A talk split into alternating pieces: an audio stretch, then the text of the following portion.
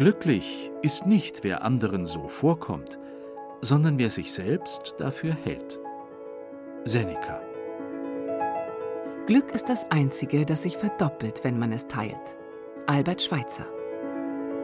Unser Glück ist abhängig vom Glück der anderen. Dalai Lama.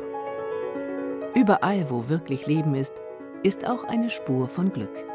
Anselm Grün. Es gibt keinen Weg zum Glück. Glücklich sein ist der Weg. Buddha. Es gibt keinen Weg zum Glück? Hm, dennoch bin ich gerade auf einem. Zugegeben, etwas holprig ist er schon. Baronin Sabine Freifrau von Süßkind steuert das offene Elektro-Golfkart über die wilden Pfade des von ihr und ihrem Mann angelegten Schlosspark Dennenlohe im Landkreis Ansbach.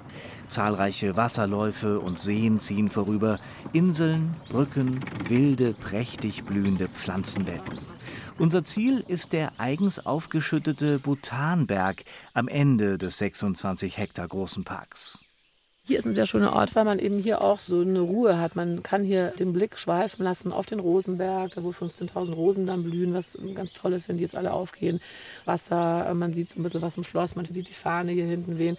Auch wenn man so eine Fahne anschaut, das beruhigt ja auch schon. Also man hat schöne Blickpunkte, wo man dann einfach das Auge schweifen lassen kann. Naturromantik, wohin das Auge schaut. Durchaus, leichte Glücksgefühle stellen sich bei mir schon mal ein. Ob es auch an dem liegt, was sich hinter uns befindet? Der 2014 errichtete Bhutan-Tempel, eingeweiht vom bhutanesischen Botschafter. Bunte Gebetsfahnen flattern im Wind. Bhutan, das erste Land weltweit, das einen Index fürs Glücklichsein eingeführt hat, den Gross National Happiness Index GHI. Darin gelten die ökologischen, spirituellen und sozialen Aspekte im gesellschaftlichen Miteinander genauso viel wie die ökonomischen und materiellen Dinge. Der Ansatz aus Fernost, gesundes Land, gesunde Menschen, an diesem besonderen Ort in Mittelfranken haben sie ihn aufgegriffen. Und nicht nur durch den Tempel, im Landschaftspark Dennenlohe ist der erste Glückslehrpfad Europas entstanden. Er bietet den Besuchern Inspirationen für ein erfülltes Leben mit den Kräften der Natur. Wir wollen eine Überraschung. Wir wollen, dass die Leute in den Park gehen und hinter jeder Ecke was Neues entdecken, was Neues sehen, mit der Natur in Berührung kommen. Und das hat dann natürlich zum einen zum anderen geführt, weil das Naturparadies hat dann bedingt, dass die Leute, wenn sie hierher kamen, eigentlich immer glücklicher und glücklicher wurden. Und so kam es mit dem Glücklichkeitspfad dann eigentlich, ähm, weil wir dann gesagt haben, Manche Leute merken es nicht, die muss man darauf hinweisen. Hier ist ein Ort, wenn du da mal so kurz verweilst und in dich gehst und sagst, was macht mein Leben aus? Was empfinde ich eigentlich, wenn ich hier sitze? Geht es mir gut, wenn ich jetzt hier sitze und hier drüben Nymphe anschaue und diese wunderbaren Staudenbeete sehe? Kann ich auch mal sitzen bleiben und einfach zuschauen, wie Libellen fliegen oder Bienen oder wie hier eine Eidechse hin und her krabbelt? Und dieses Zurückkommen zur Natur und dann auch irgendwie runterkommen von dem momentanen Stress, den viele Leute haben, das hat uns dann eigentlich bewogen, uns mehr mit dem Glück selber zu befassen. Ein Lehrpfad mit elf verschiedenen sogenannten Kraftquellen. Ob man Glück wirklich erlernen kann? Anbauen anscheinend schon. Glücksbambus, Zwergpfeffer, Rhododendron, der Geldbaum, die Glückskastanie, das Alpenveilchen, Chrysanthemen oder der Klee, allesamt Pflanzenarten, die ihrem Steckbrief nach das Glück in den eigenen Garten bringen. Aber auch sonst fördert die Natur im Allgemeinen unser Lebensglück, unsere Freude und unser Wohlbefinden in einer Weise und Effizienz, wie es sonst kaum etwas kann. Davon ist Sabine Freifrau von Süßkind überzeugt, als Hobbygärtnerin, aber auch als zertifizierte Gartentherapeutin. Ich habe eben festgestellt, dass es tatsächlich jetzt für Leute, die jetzt kurz vor dem Burnout stehen oder Leute, die jetzt wirklich das Gefühl haben, sie fühlen sich total überlastet, dass da der Garten unglaublich hilfreich sein kann. Wir haben 15.000 Rosen. Wenn ich da anfange zu jäte oder zu schneiden, dann bin ich relativ lange an einer Stelle. Ich komme dann auch nicht sehr schnell weiter. Ich muss mich beschränken auf dieses Beet und ich sehe dann auch abends, was ich gemacht habe. Ich habe eigentlich ein Erfolgserlebnis. Und dass diese manuelle Arbeit, die teilweise auch monoton sein kann, das Runterkommen dann einfach und das Beruhigen und dann auch meine Gedanken frei zu kriegen, das das, glaube ich, tut jetzt vielen Leuten, die heute im Stress sind, unglaublich gut. Und deswegen hat dieses Thema dann mit der Gartentherapie und die Arbeit, die ich da gemacht habe, letztlich wieder eigentlich zum Wie werde ich mehr glücklich geführt. Ich habe beschlossen, glücklich zu sein, weil es besser für die Gesundheit ist. Voltaire Hallo, ich mache eine Reportage zum Thema Glück. Das Glück, Gesundheit, vielleicht Familie. Unser Enkelkind, das ist wirklich Glück. Ja. Was bedeutet für Sie denn Glück? Für mich fotografieren. Also wenn ich fotografiere und Tiere in Freiheit sehe, ist es immer ein Glücksmoment. Sind das die berühmten Glückshormone, von denen immer die Rede ist? Das gilt es noch zu klären. Wie heißt es so schön, dumme rennen, kluge warten, weise gehen in den Garten. Und da bietet Franken, was den Naturgenuss angeht, beste Voraussetzungen. Seine zehn Naturparks machen mit 15.000 Quadratkilometern fast die Hälfte des Urlaubslandes aus. Und wie ist das mit den Franken, die hier unterwegs sind? Die müssten demnach doch durch und durch euphorisch umherlaufen, Frau von Süßkind. Wenn Franken kommen, dann kann man froh sein, wenn die dann gehen und sagen, hm, komme ich dann wieder vielleicht mal. Die Fragen, glaube ich, die ruhen in sich selbst so ein bisschen. Das macht es dann schwierig, dass man Lob bekommt jetzt. Also ganz häufig bekomme ich dann nachher noch, Wochen später, irgendwie Briefe und dann schreiben die Leute auch Gedichte oder schicken mir noch ihre Fotos und sagen, es war so ein toller Tag, sie waren so begeistert und es war so schön. Aber in dem Moment empfinde ich das nicht so. Hm. Glück empfinden und Glück ausstrahlen, das sind zwei Paar Stiefel. Und wie ist das mit dem Glück haben? Da pflegt man in Franken die ein oder andere jahrhundertealte Tradition. Wenn's was bringt. In Spalt, in Spalt, da werden die Leid gar alt. Sie kennen nix dafür, das macht das gode Bier. Die Weihnachts- oder Silvesterkarpfen gelten vielerorts in Franken als Glücksbringer. Eine Schuppe des Fisches im Portemonnaie aufbewahren, dann steht reicher Geldsegen ins Haus. In Oberfranken werden Frauen gepfeffert. Mit geschmückten Tannenzweigen werden sie symbolisch geschlagen. Die besondere Lebenskraft der Zweige soll auf die Gepfefferte übergehen und ihr Glück, Gesundheit und Fruchtbarkeit bringen. Kräuterweihe zu Maria Himmelfahrt. In den katholischen Gegenden Frankens werden vielerorts zu Maria Himmelfahrt Würzbüschel gesammelt und geweiht. Bis zu 77 Schutzkräuter finden sich in den Sträußen, die gegen Blitzschlag, Krankheit und Unglück helfen sollen. Krafttier Storch. Mit 40 Storchennestern ist das Dorf Ühlfeld im Landkreis Neustadt an der Aisch das Storchenmekka Deutschlands. Wer im Frühjahr das sogenannte Krafttier zuerst erblickt, hat das ganze Jahr hindurch Glück. Da oben sind sie. Die haben wir noch nicht gesehen neu hier. hier. Ja, Also es gibt seit diesem Jahr zwei neue. Das ist einmal auf diesem alten Gebäude am Obstmarkt hier. Und das dritte befindet sich in der Nürnberger Straße. Ein neues Storchenpaar in Fürth. Wie schön, zwei weitere Glücksbringer für die Stadt. Doch eigentlich lenkt die Stadtführerin Silvia Seigel an diesem Samstagmittag den Blick der um sie versammelten Gruppe auf etwas ganz anderes. Ja, herzlich willkommen, meine Damen und Herren, zu unserer heutigen Stadtführung mit dem Thema Fürth im Glück Kleeblätter erzählen. Ja, das Kleeblatt. Hier habe ich mal die neueste Erscheinungsform des Fürther Kleeblatts, das ja tatsächlich wie ein Erkennungssymbol des ganzen Ortes fungiert. Die Fürther sind mit diesem Stadtwappen sehr verbunden. Und man bemerkt in der Stadt bei den Menschen eine große Identifikation mit diesem Symbol. Keine Frage, wo man in Fürth auch hinschaut, das Kleeblatt ist allgegenwärtig. Über einem Metzgereieingang prangt ein großes Exemplar aus Gusseisen. Der Fußballverein der Stadt trägt das Kleeblatt im Namen, ebenfalls die Kleeblatt-Apotheke, die auch auf den medizinischen Nutzen der Pflanze hinweist. Eine Kinderkrippe hat sich danach benannt, Gasthäuser, Ämter und sogar die Gullideckel sind Kleeblatt geprägt. Das Wappen hat über die Jahrhunderte viele unterschiedliche Formen angenommen. Woher das Zeichen genau stammt und was es bedeutet, darüber ist man sich bis heute uneins. Die einen sagen, das dreiblättrige Kleeblatt symbolisiere die Dreiherrschaft der Markgrafen von Brandenburg-Ansbach, der Reichsstadt Nürnberg und des Domkapitels Bamberg, die allesamt in der Geschichte Frankens eine wichtige Rolle spielten und Besitzansprüche an Fürth stellten.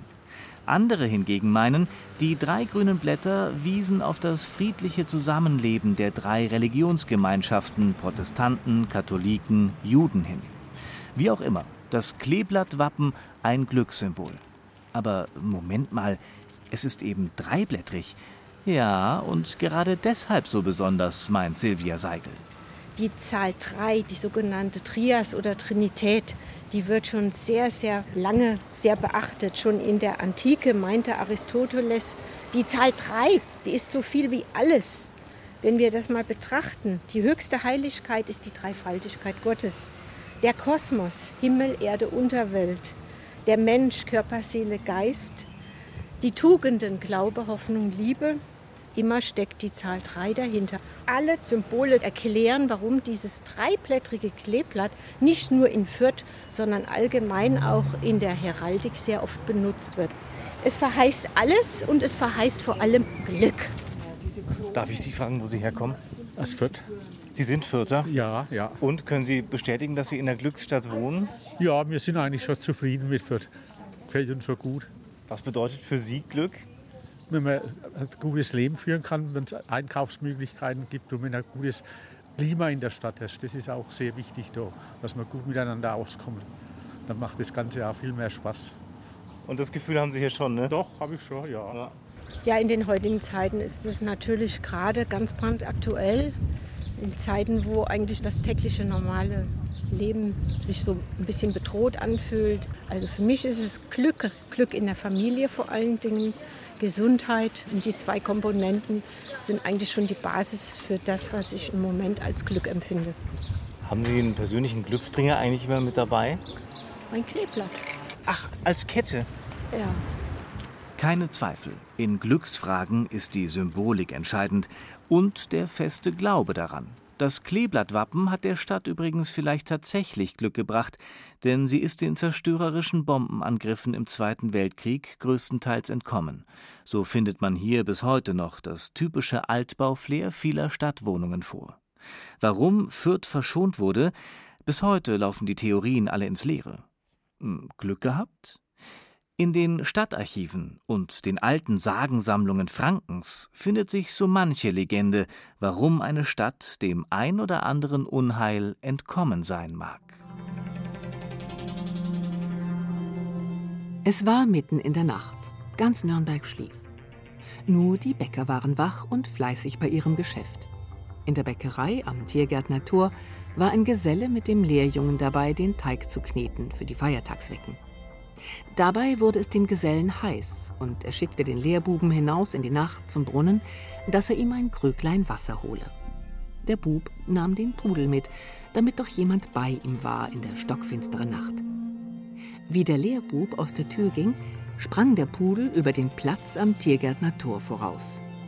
Der Lehrbub ging hin und sah, dass das Tor offen war. Das durfte nicht sein. Die Stadt war in Gefahr. Sie riefen die Wachen. Der Hund hatte indes einen Mann an seinen Kleidern gepackt, hielt ihn fest und knurrte. Es war Anton Tetzel, einer der reichsten und vornehmsten Ratsherren der Stadt. Der gestand, dass er mit dem Ansbacher Markgrafen ausgemacht habe, in der Nacht heimlich das Tiergärtnertor zu öffnen und die feindlichen Kriegsknechte einzulassen. Anton Tetzel wurde schwer gestraft und musste auf Lebzeiten ins Gefängnis. So ist die Stadt Nürnberg durch einen Bäckerbuben und einen Pudel vor einem schweren Unglück bewahrt worden.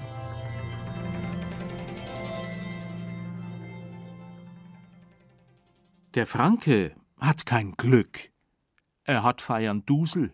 Die Glücksforschung beschäftigt sich damit, was Wohlbefinden ausmacht. Er muss es wissen. Er ist ein Franke und kennt das Glück, persönlich wie beruflich.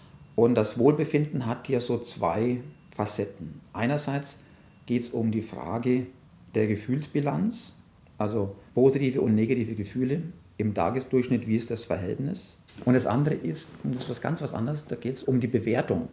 Wie zufrieden bin ich mit meinem Leben im Großen und Ganzen vor dem Hintergrund meiner Ziele, Wünsche, Erwartungen. Karl-Heinz Ruckriegel ist Professor für Volkswirtschaftslehre an der Fakultät für Betriebswirtschaft der Technischen Hochschule Nürnberg und einer der angesehensten Glücksforscher Deutschlands. Glücksempfinden als Forschungsschwerpunkt. Aber ist Glück nicht etwas unheimlich Individuelles? Das lässt sich doch bestimmt nicht verallgemeinern, oder? Zentral ist, wie man mit seinen knappen Ressourcen umgeht. Ja, also knappe Ressource, letztendlich ist unsere Zeit. Die Frage ist, wie gehen wir mit der Zeit um, als Resultat, als Ziel, ein glückliches, gedeihendes, zufriedenes Leben zu erreichen. Und da haben wir natürlich schon jetzt in den letzten Jahren viel an Ergebnissen erzielt. Und zwar, es geht letztlich um eine vernünftige Zeitaufteilung vor dem Hintergrund der Glücksfaktoren, die für uns Menschen die gleichen sind, weltweit. Hoppla, ein Rezept zum Glücklichsein? Gut, was brauchen wir denn alles? Man nehme Glücksfaktor 1. Gelingende soziale Beziehungen. Wir Menschen sind als soziale Wesen auf Gemeinschaft angewiesen. Das ist quasi für uns ein elementares Grundbedürfnis. Man soll einfach versuchen, andere gut zu behandeln. Glücksfaktor 2. Gesundheit. Und zwar psychisch und physisch. Und da kann man einiges dafür machen. Da braucht man natürlich auch Zeit dafür. Glücksfaktor 3. Engagement und sinnhafte Tätigkeiten. Das ist jetzt mal vollkommen egal, ob das jetzt Erwerbsarbeit ist oder Hobby oder Ehrenamt. Wir wissen beispielsweise, dass Menschen, die ehrenamtlich tätig sind, bessere Zufriedenheitswerte haben und auch eine bessere Gefühlsbilanz aufweisen. Glücksfaktor 4. Unabhängigkeit. Um selbstwirksam zu sein. Und da ist natürlich auch wichtig auf der Arbeit, dass man auch in gewisser Weise auch selber sich mit einbringen kann und Einfluss hat auf das, was man tut. Und was ist mit den materiellen Dingen? Sicherlich eine gute Portion davon, oder? Natürlich brauchen sie ein gewisses Maß an Einkommen, um grundlegende Bedürfnisse materieller Art auch befriedigen zu können, damit auch eine gesellschaftliche Teilhabe möglich ist. Aber, und das ist das Problem, dieses Materielle wurde in unserer Gesellschaft absolut überschätzt. Denn höher, schneller, weiter, dafür seien wir Menschen und unsere Welt nicht gemacht. Die Gefahren dabei, eine Gewöhnung an einen Lebensstandard und der ständige Vergleich mit anderen. Da könne man noch so viel haben, man würde nicht wesentlich glücklicher werden, da ist sich die Forschung einig. Alles solle am besten in einem angenehmen Verhältnis stehen, so Ruckriegel weiter. Und wie das Ganze in Waage halten? Wiegen die negativen Eindrücke nicht schwerer als die positiven? Die Bewertung der eigenen Situation könne man ganz gut trainieren, etwa durch ein Dankbarkeitstagebuch, um sich zu vergegenwärtigen, was sich alles ereignet hat, für was ich dankbar sein kann und eventuell, was ich selbst dazu beigetragen habe. Das Glück und seine Faktoren. Seit 2011 erscheint jedes Jahr der Glücksatlas, bis 2021 in Auftrag gegeben von der Deutschen Post, neuerdings von der Lotteriegesellschaft SKL ausgerechnet. Die Studie ist die umfassendste und aktuellste Bestandsaufnahme zum Lebensglück der Deutschen. In ihr zeigt sich, wie die Bürgerinnen und Bürger ihre Lebenszufriedenheit einschätzen und von welchen Komponenten sie abhängt. Und siehe da, regelmäßig unter den Top 5 mit dabei die Franken.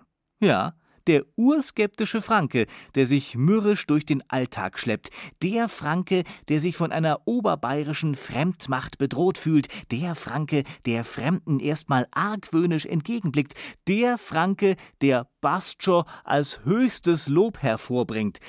Der Franke, Herr Ruckriegel aus Franken. Also der Franke ruht in sich, würde ich mal sagen. Ja, die Franken sind innerlich glücklich. Ich kann nicht die ganze Zeit lachen, das ist nicht so meine Art. Ich ruhe in mir selber. Und wenn Sie mich mal fragen auf der Skala von 0 bis 10, da bin ich so knapp bei 10, ja. Weil ich hatte ja auch Zeit zu üben. Durch meine Beschäftigung mit der Glücksforschung weiß ich ja, woraus ankommt. Um quasi das Leben so zu leben, dass man gutes subjektives Wohlbefinden herausbekommt. Das Vergleichen ist das Ende des Glücks und der Anfang der Unzufriedenheit. Sören Kierkegaard Nahe bei Aub liegt die Ruine der Burg Reichelsberg. Einmal, an einem rauen Winternachmittag, ging ein Burgfräulein von Reichelsberg in den Wald hinunter, um sich mit einem Ritter zu treffen, den sie liebte. Aber sie verfehlte den Weg und fand den Erwarteten nicht. Mittlerweile brach der Abend an. Ein dichtes Schneegestöber hüllte Wald und Feld ein, und alle Wege waren im Nu verschneit. Das arme Fräulein fand den Rückweg in die Burg nicht mehr. In ihrer Angst rief sie immer wieder laut um Hilfe, aber kein Mensch regte sich. In dieser Not flehte die Arme zum Himmel und bat Gott inständig, sie doch aus ihrer jammervollen Lage zu retten und ihr ein Zeichen zu geben, damit sie einen Ausweg aus dem Elend finde. Während sie noch schluchzend im Schnee kniete, hörte sie von einem nahen Dorf her eine Glocke läuten. Neue Hoffnung zog in das Herz des verzweifelten Fräuleins. Freudig ging sie dem Schalle nach und kam auch bald an die Gollach, an der entlang der Weg nach der Burg Reichelsberg führte. Diesen Weg kannte sie. Nun war sie gerettet. Voll Dankbarkeit gelobte sie, ein Geläute zu stiften, das in Aub aufgehängt werden sollte. Und heute noch ertönt der Schall dieses Glöckleins allabends um 7 Uhr. Der helle Klang hat schon manchem verirrten Wanderer auf den richtigen Weg geholfen.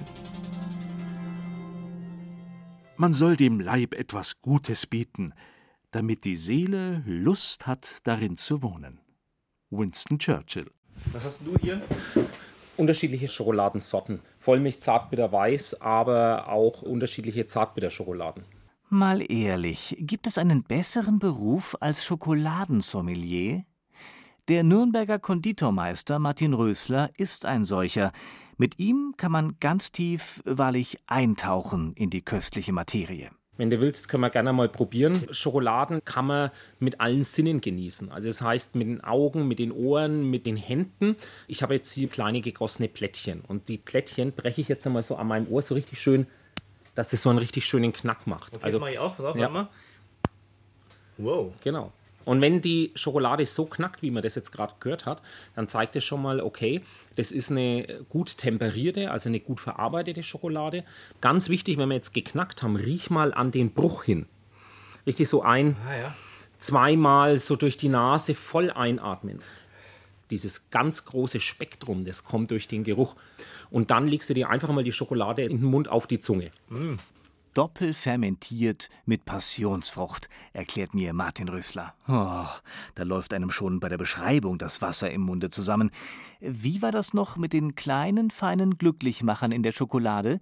Sitze ich womöglich gerade mit dem glücklichsten Franken der Welt zusammen? Ja, Schokolade macht glücklich, aber ich muss jetzt trotzdem leider ein paar Leute enttäuschen. Die Inhaltsstoffe, also dieses Serotonin, das ist enthalten in der Schokolade und je bitterer, umso mehr ist da drin. Aber damit es wirklich in diesen Mengen im Gehirn andocken kann, muss man so viel Schokolade davon essen. So viel schafft man gar nicht. Es ist gering und es ist tatsächlich auch erwiesen, dass die Schokolade tatsächlich eher dieses psychologische Glücksgefühl auslöst. Man belohnt sich ja gern mit einem Stück Schokolade oder sowas. Und, äh, oder halt auch in manchen Situationen nimmt man es als Tröster. Als Tröster, als Nervennahrung manchmal, aber es löst immer irgendein Gefühl aus. Hm, was hilft, ist erlaubt. Ja, ja, das mit dem Glücksempfinden funktioniert hier in Franken tatsächlich erstaunlich gut. Und das liegt wohl daran, dass man es eben nicht auf ein, zwei Dinge reduzieren kann. Allerdings muss man sich auch darauf einlassen können und das Glück erkennen, sobald man darauf stößt. Muss ja nicht gleich jeder mitbekommen, schon klar. Reicht, wenn man es einfach nur für sich fühlt. Typisch Franken halt. Also mich machen aktuell Momente mit der Familie glücklich und zur Familie zählen natürlich auch alle Freunde. Ich versuche die Realität so wahrzunehmen, wie sie ist und zum anderen versuche ich auch bei diesen negativen Gefühlen jetzt mich nicht über alles aufzuregen. Das kann man nicht bestellen, das kann man nicht festhalten. Es ist einfach, wenn so ungeahnt einem was Schönes anfliegt. Und Schönes gibt Kraft, Schönes erbaut die Seele. Ja, das ist Glück.